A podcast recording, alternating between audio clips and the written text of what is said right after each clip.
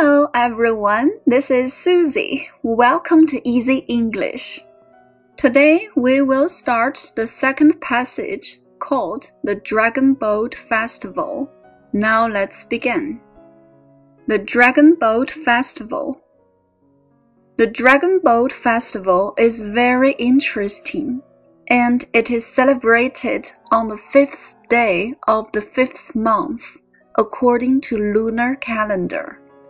People always eat rice dumplings and watch dragon boat races to celebrate it. The rice dumpling is made of glutinous rice, meat, and so on. There are different kinds of rice dumplings, and they are all very delicious. The dragon boat races usually take place in southern China, where there are many rivers and lakes. It is very popular. I love the Dragon Boat Festival. The end. 好了，小朋友们，下面学习词汇。Celebrate, celebrate，动词，庆祝、祝贺。We will celebrate my mother's birthday next week.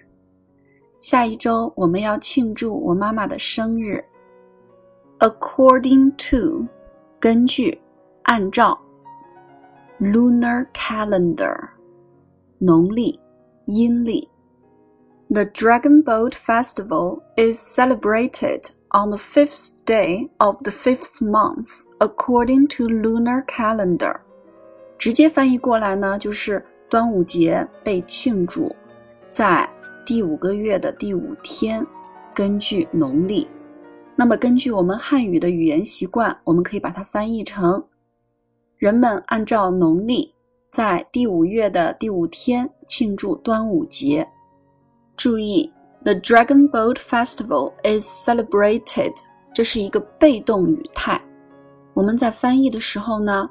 要按照汉语的表达习惯去翻译它。下面一个词 ，glutinous，粘的，有粘性的，glutinous rice，糯米，be made of，由什么做成的？The rice dumpling is made of glutinous rice, meat, and so on。粽子是用糯米。肉等等做成的。 The food is made of vegetables and rice。这个食物是由蔬菜和米做成的。下面一个短语，take place，发生、举行，take place。The Halloween party will take place next week。万圣节派对下一周举行。The dragon boat races usually take place in southern China. 龙舟比赛通常在中国南方举行。Southern，形容词，南方的，南部的。The southern China，中国南方。大家注意来听这一句完整的句子。The dragon boat races usually take place in the southern China where there are many rivers and lakes. 在 the southern China 后边有 where there are many rivers and lakes，这是一个用 where 引导的定语从句。where 后边的 there are many rivers and lakes 用来修饰 where 之前的 the southern China。来看一个例子，This is 西安，where I have lived for forty years。